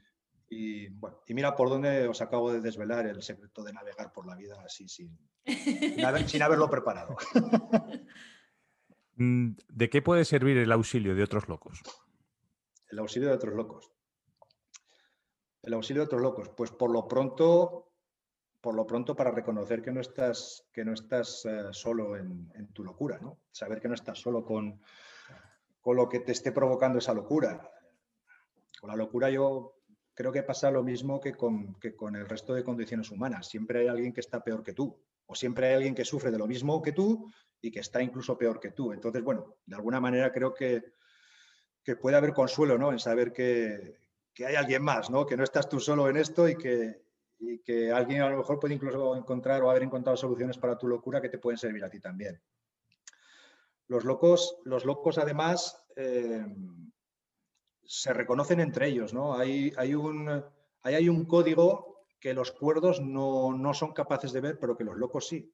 Se reconocen entre ellos y, y entonces, bueno, eso siempre, siempre les da siempre les da un, un ánimo ¿no? para seguir adelante. ¿eh? Los cuerdos están demasiado ocupados mirándose al ombligo y no son capaces de, de reconocer a los locos. ¿no? Y, y, bueno, y no sé, a lo mejor porque estás mirando este, están mirándose al ombligo, eh, no los ven venir y se los encuentran en casa, ¿no? Sin darse, en, la, en la Casa Blanca, por ejemplo, ¿no? te los encuentras sin darte cuenta. ¿no? Entonces, pues eso. Para esto sirve sobre todo el auxilio de los locos, ¿no? Para, para re reafirmarte en tu locura. ¿Tampoco tú puedes dormir? pues es cierto que duermo poco. Es cierto que duermo poco porque me acuesto tarde y me levanto temprano, pero, pero sobre todo porque las horas que sí que se supone que estoy durmiendo no, no descanso todo lo bien que debería no es por no es por eh, no es porque me torture nada en el alma o que tenga fantasmas del pasado como le sucede a, César Bahía, ¿no? que es quien, quien recibe esta pregunta en, en, el aroma de la pólvora, ni mucho menos. Lo mío es más, es más banal, me duelen los huesos, ¿no? Y no puedo estar en la misma posición todo el tiempo, entonces, bueno, no, no descanso como, como quisiera, ¿no? Pero bueno, mira, lo interesante de la pregunta es, tampoco tú puedes dormir. Entonces, bueno, yo creo que, con, los, con, la gente que no puede dormir pasa un poco como con los locos, ¿no? Que se reconocen a sí mismos, ¿no? Eh, no sé si es porque, claro, se encuentran eh, cuando todos, cuando deberían estar durmiendo, se encuentran y se ven, con lo cual, pues bueno, reconoces que, que el otro está en la misma situación que tú. Quizás sea por eso. Eh, no puedes, no sé, despierto cuando, despierto cuando, cuando los demás están durmiendo. Quizás, quizás es otra definición de loco, ¿no? Bueno, pues hasta aquí han llegado las preguntas de, tus libros, las que hemos seleccionado para hacerte. Ha sido un placer enorme, han sido muy interesantes tus respuestas y ha sido un placer enorme escucharte, ponerte cara, verte. Eh, voy a volver a sacar el libro. Aquí está, que no lo tenía por aquí. Ah, sí, sí. Esta vez lo voy a poner de lejos que se vea mejor. Este libro es el, último que has publicado a expensas de, que llegue el siguiente, que ya nos comunicarás. Y ya sí, bueno, ya has visto ya has visto cuáles son los plazos. Lo terminé este a, mediados de 2020, pues bueno, quizás en 2024-2025 eh, aparezca en algún sitio. Pero bueno, eh, lo que te digo, hay que tomarlo con deportividad. Esto es lo que hay, sobre todo hay que disfrutarlo. Bueno, seguro que los editores que ven este programa están encantados de publicarte, que tenemos un montón de editores, seguro. Pues perfecto. Ya si alguno os contacta interesado, ya tenéis mi número. Muy bien. Muchas gracias. Bueno, muchas gracias, a vosotros y gracias y seguir con la iniciativa.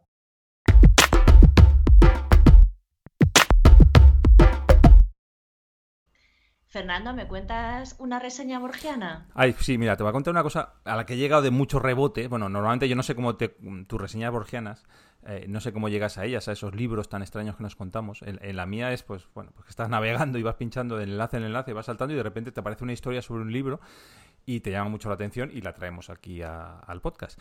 Eh, en este caso, el libro, tenemos que, como han dicho antes, tenemos que aprender eh, chino y japonés. Se llama Feng Jinshu, que la traducción sería algo así como el libro de los augurios pasados o libro de los vientos que se alejan. Y el autor es Yang Jinse.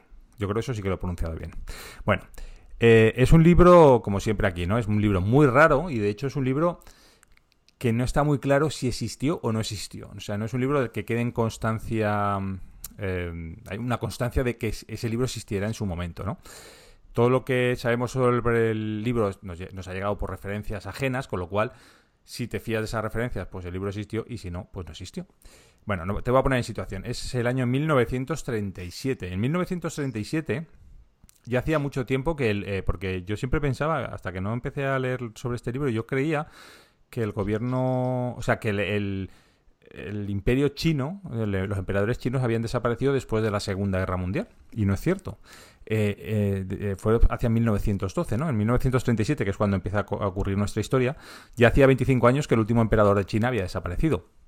Pero todavía no había llegado el Estado comunista actual, porque, pero que eso sí que ocurrió después de la Segunda Guerra Mundial. De hecho, China en ese periodo entre 1912, eh, que es el momento en que desaparece el último emperador, a 1947, que se instaura el, Estado comunista, lo que vive es una especie de, no de guerra civil declarada, pero sí de, luchas intestinas, casi a nivel de guerra civil, y de hecho había fuertes rumores que de eh, que el Japón, que era una potencia armamentística en ese momento, en el 37, antes de la Segunda Guerra Mundial, iba a invadir China. En esa situación tan inestable, los caciques chinos eh, tratan de, ganar poder, cada uno en su territorio. Y eh, para eso lo que intentan es tener cada vez más dinero. ¿Cómo se puede tener más dinero? Pues muy fácil, es vender eh, patrimonio, vender patrimonio, vender obras de arte, vender reliquias, vender antigüedades, etcétera. en esa situación, los diplomáticos occidentales ven una oportunidad pues, para comprar ese tipo de, artículos a precios muy rebajados y empezar a llevárselo a Occidente, ¿no? Pues al Louvre o al Museo Británico o al que sea, o al Prado, ¿no? Al, museo que sea. De hecho, nosotros tenemos poco dinero, con lo cual imagino que no podríamos entrar en ese negocio. Em, así, en este momento, unos miembros de la Embajada francesa conocen eh, de la existencia de un curioso libro que enseguida les llama la atención, que es el, libro que del que estamos hablando, el Fen Shu, el libro de los augurios pasados, aunque esa traducción es como muy literal, y hay una, traducción más poética, que es la otra que te he comentado, que es el libro de los vientos que se alejan, ¿no? Que es lo que significaría de una manera más poética. Se trata eh, de un libro que esos eh, diplomáticos franceses que quieren comprarlo eh, no lo han visto y solo lo conocen por documentos y descripciones que les facilitan funcionarios del, del gobierno chino. Fascinados, perdón, fascinados, los franceses deciden quedarse a cualquier precio con ese libro pero también son conscientes de que hay otras potencias, pues los ingleses, los americanos, los alemanes, en fin, pues el resto de potencias mundiales que si descubren la existencia de ese libro les podría llegar a interesar comprarlo. Con lo cual lo que hacen es mandar un hacer un catálogo de obras de arte que podrían ser interesantes comprar, un catálogo muy extenso con mucho tipo de obras de arte, y lo meten ahí un poquito escondido en medio, sin que se note mucho, para ver si cuela y, eh, nadie se entera de que eh, están interesados en ese libro.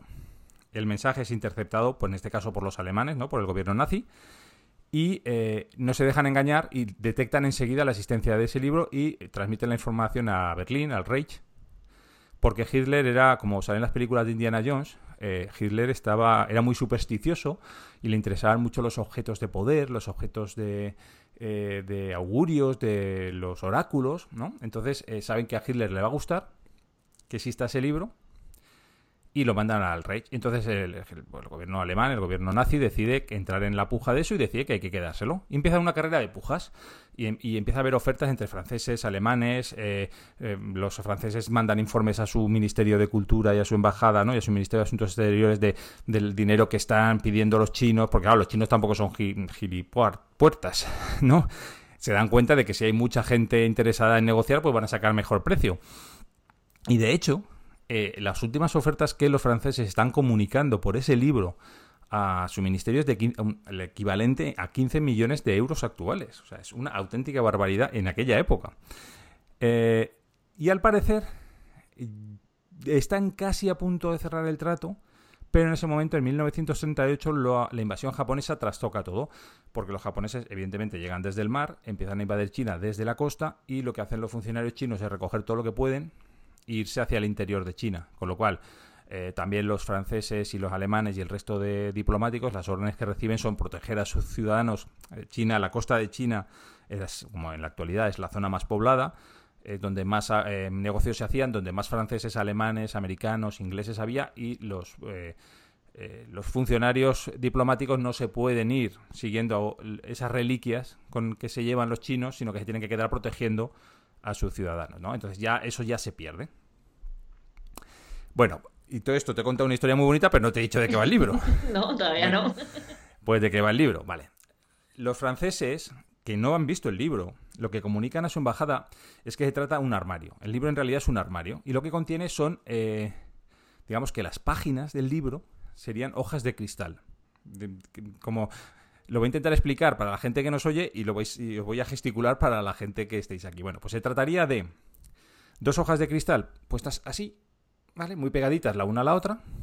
Y dentro de esas. Y, soldadas, ¿no? Alrededor, fundidas con el cristal, como si hubieras un vidrio soplado, pero en vez de una copa, pues eh, dos hojas pegadas. Y dentro hay eh, seis rollitos de papel enrollados, ¿no? Y de cada rollito eh, sale una tira de seda de un color. Y además, cada tira de seda, además de ese papel, va unida a un depósito de tinta. En consecuencia, ¿de qué se trata? En, el cristal está escrito una pregunta. Hay una pregunta escrita. Se trata de que tú lees la pregunta, por ejemplo, eh, ¿por qué me abandonó ella? Sería una pregunta y eliges una de las cintas de colores y tiras de ella. Al tirar de ella sacas uno de los rollitos de papel, una de esas paginitas de papel, y tiras también del depósito de tinta, con lo cual el resto de papeles se impregnan de tinta y, lo que haya escrito en ellos desaparece. Y tú sacas uno intacto. Y entonces en ese intacto está eh, la respuesta a la pregunta que aparece en el cristal, ¿no? que aparece escrita en el cristal. Lo curioso es que eh, no hace las preguntas que aparecen no se refieren nunca al futuro. O sea, no te, no te dicen qué debo hacer, o debo irme a mi casa o irme al campo. ¿Debo hacer este viaje? No, siempre se refieren, son preguntas en pasado. ¿Qué hubiera pasado si no eh, hubiera hecho ese viaje? ¿Qué, qué, ¿Por qué? Pues la que he dicho, ¿no? Pues ¿por qué me abandonó? Eh, ¿Debería haber hecho caso a mi padre? Pues ese tipo de preguntas son las que tienen eh, las respuestas dentro escondidas y por eso eh, se llama un libro, la han traducido como el libro de los augurios del pasado, ¿no? y, mientras que más poético sería el libro de, las, de los vientos que se alejan. Em, entonces, pues como te he dicho, sería un armario que contendría muchas de estas hojas de cristal con diversas preguntas y las respuestas a esas preguntas. Em, en fin, pues es como las galletitas de la suerte estas de los chinos de cuando vas a un restaurante chino y te sale una galletita.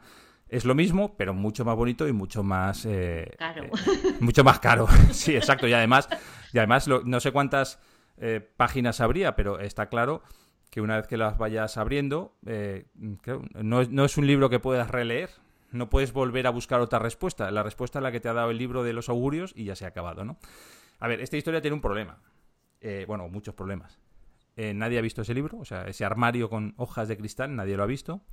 Con lo cual podría ser perfectamente un invento de los diplomáticos franceses para sacarle pasta a su ministerio y unos cuantos millones de francos, muchos millones de francos para sacarle pasta a su ministerio y luego con el tema este de la invasión japonesa decir que el dinero se ha perdido o más, que el dinero, bueno, el dinero y el, y el, libro, ¿no? El dinero quedárselo ellos y el libro ha desaparecido con el tema este.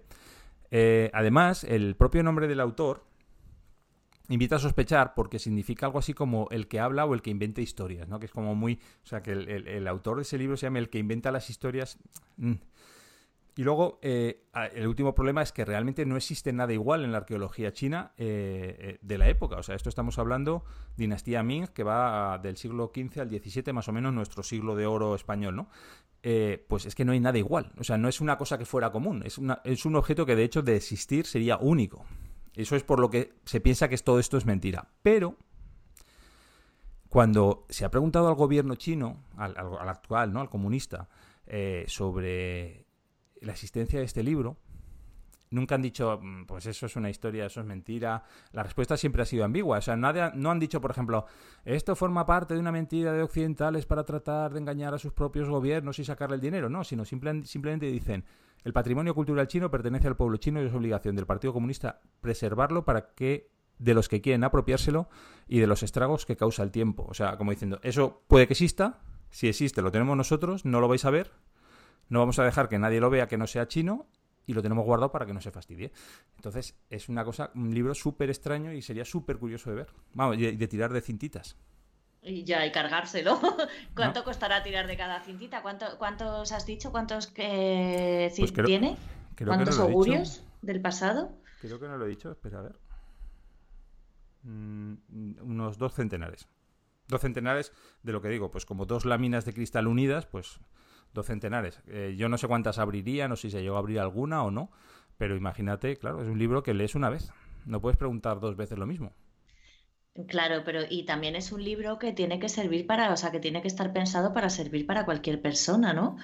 Eh, no todas las preguntas nos sirven a todas las personas, pero bueno, por lo menos al pueblo chino o al tipo de, a quien vaya dirigido, a lo mejor a los gobernantes chinos o a, a no sé qué, cómo está, bueno, es un régimen comunista, no tiene, se supone que no tienen clases, pero aún así, eh, pues un poco a quién va dirigido para que las preguntas puedan servir o va dirigido a cualquier persona porque habla, pues como has dicho, de temas de amor o de familia o, lo que sea, ¿no? Yo imagino que, esto iría a clases altas porque, vamos, eh, es que tendría, ya no ahora como reliquia que tendrá un valor incalculable, sino en su día cuando se fabricara.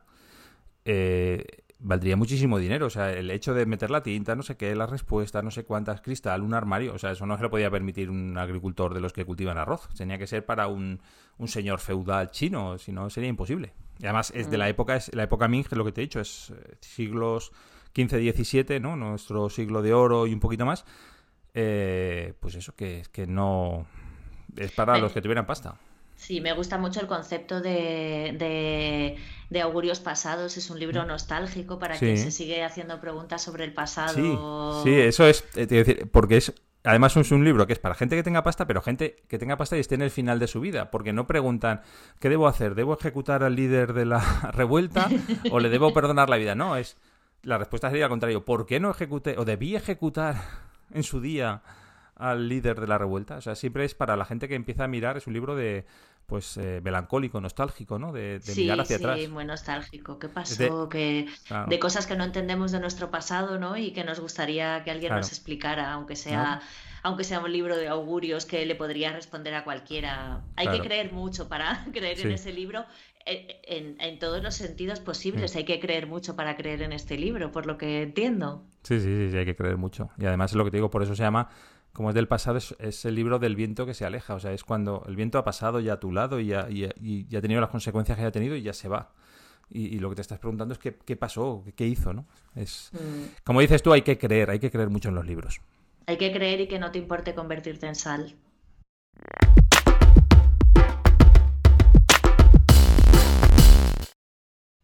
Eh, Ana, tú que has salido por ahí porque no estás confinada y tal, ¿qué has oído por ahí? Eh, bueno, ahora sí que estoy, bueno, un poco confinada, no, ahora tenemos toque de queda, pero no ah, confinamiento, ¿vale? Y hay restaurantes abiertos y todo esto. Esto me ocurrió un día que fui al teatro y, después fuimos a cenar y se, creo que podíamos estar, no sé si éramos ocho o diez en la mesa, o sea que imagínate las conversaciones que hubo. Y a mi lado estaba sentado un profesor de matemáticas que también es escritor de aquí de La Palma y, nos enseñó a hacer multiplicaciones italianas. ¿Tú sabes cómo son las multiplicaciones italianas? No, no sabía que tenían nacionalidad las multiplicaciones. Bueno, pues estas multiplicaciones eh, son muy fáciles de hacer eh, con, cuando son multiplicaciones de varios números, o sea, de varias cifras, perdón, de números de varias cifras, porque tú, por ejemplo, si tienes billet, si tienes que contar billetes y monedas, ¿cómo lo haces? Imagínate que tienes un montón de billetes ahí con varias monedas, ¿cómo lo harías? ¿Empezarías mm. a contar las monedas pequeñas o los billetes grandes? Por tú, que, tú que además trabajas en Yo empezaría a contar los billetes grandes. Eso es lo que hace todo el mundo. Empiezas por los billetes grandes, los vas separando, vas separando en grupos de grande a pequeño. ¿Y cómo sumamos? Eh, o cómo multiplicamos, em, multiplicamos por la última cifra, ¿verdad?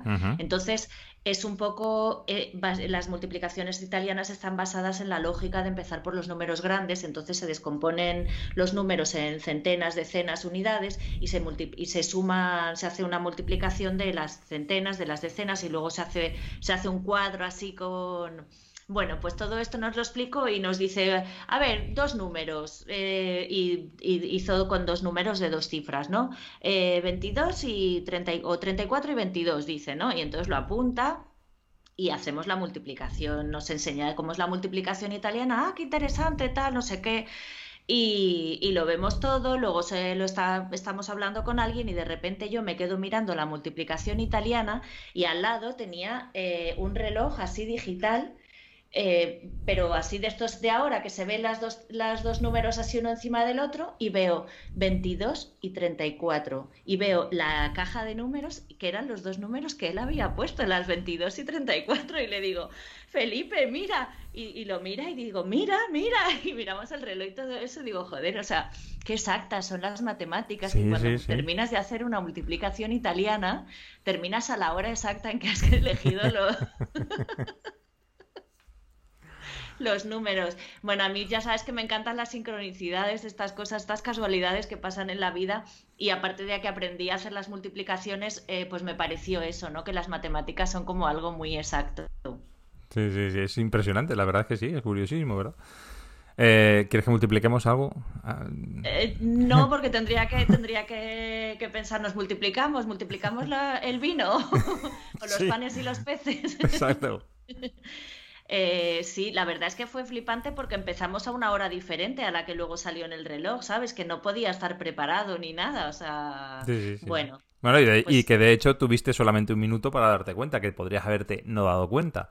Claro. Un minuto antes o un minuto después no te hubieras dado cuenta. Bueno, un minuto antes hubieras pensado, voy a esperar un minuto y lo voy a decir, pero un minuto después ya se te había pasado el tiempo. Sí, no, no, fue así como casual, casual, sincrónico.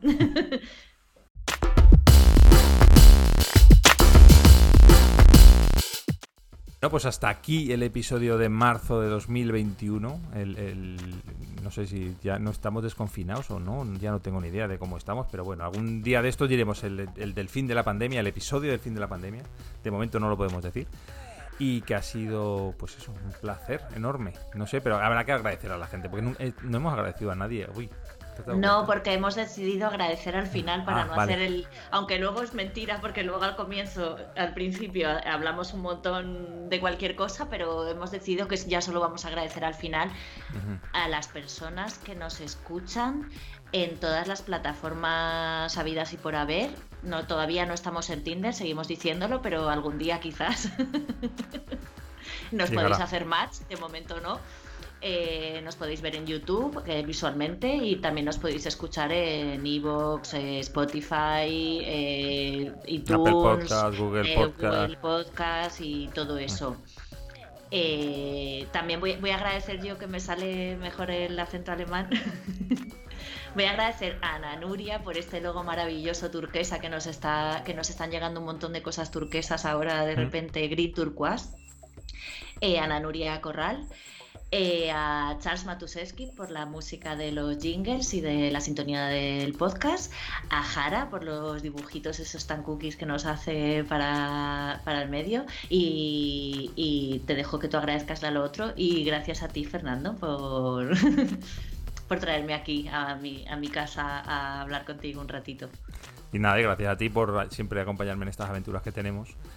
Que, la verdad es que son muy divertidas y pasamos un rato y, nos da un poco de vergüenza alargar, ¿verdad? En los podcasts tanto diríamos, nos hacemos un firme propósito, de decir, vamos a hablar poco, vamos a hablar poco y al final empezamos a hablar y hablar y hablar y hablar y se nos hacen programas larguísimos y de ahí lo de filetear los programas también, por eso es. porque son muy largos. No porque, no porque nos demos el filete ni nada. Exactamente. Que un placer enorme. Y no sé, siempre hay, hay algo que no. No, no gracias a las Hemos dicho eso. Ah, ah, sí. Hemos, he agradecido a. Bueno, lo voy a decir otra vez, gracias a las personas que nos escuchan. Ah, sí, pues eso. Ya lo hemos dicho tres veces con esta. Vale, eh, eh, y ahora di eso que, que se nos olvida siempre. Siempre que se nos olvida, siempre algo y no sé lo que se nos olvida. Porque a mí se me olvida lo que se nos olvida.